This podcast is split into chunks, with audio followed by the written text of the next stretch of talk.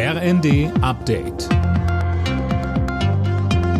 Stündlich neu. Auf den Punkt informiert.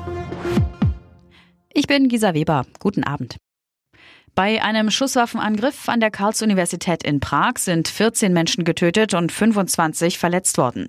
Diese Zahlen hat die Polizei am Abend bekannt gegeben. Jana Klonikowski berichtet. Auch der mutmaßliche Schütze ist nach Polizeiangaben tot. Der 24-Jährige soll vor der Tat auch seinen Vater getötet haben. Weiter hieß es aus dem tschechischen Innenministerium, es gebe keine Hinweise auf einen Zusammenhang mit internationalem Terrorismus. Das Gebiet rund um die Uni in der Nähe der berühmten Karlsbrücke wurde weiträumig abgesperrt. International ist die Bestürzung über den Angriff groß. Der Anschlag mitten in Prag trifft Europa im Herzen. Wir sind in Trauer, schrieb etwa Außenministerin Baerbock bei X.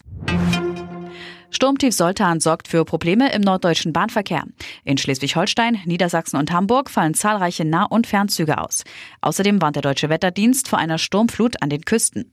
Michael Knubbelsdorf vom DWD sagte uns zur Situation am Wasser. Insbesondere am Abend wird das Hochwasser so bei zwei Meter höher liegen als normalerweise und im Elbe- und Wesergebiet sogar zweieinhalb. Und das wäre dann schon fast eine schwere Sturmflut in dem Bereich.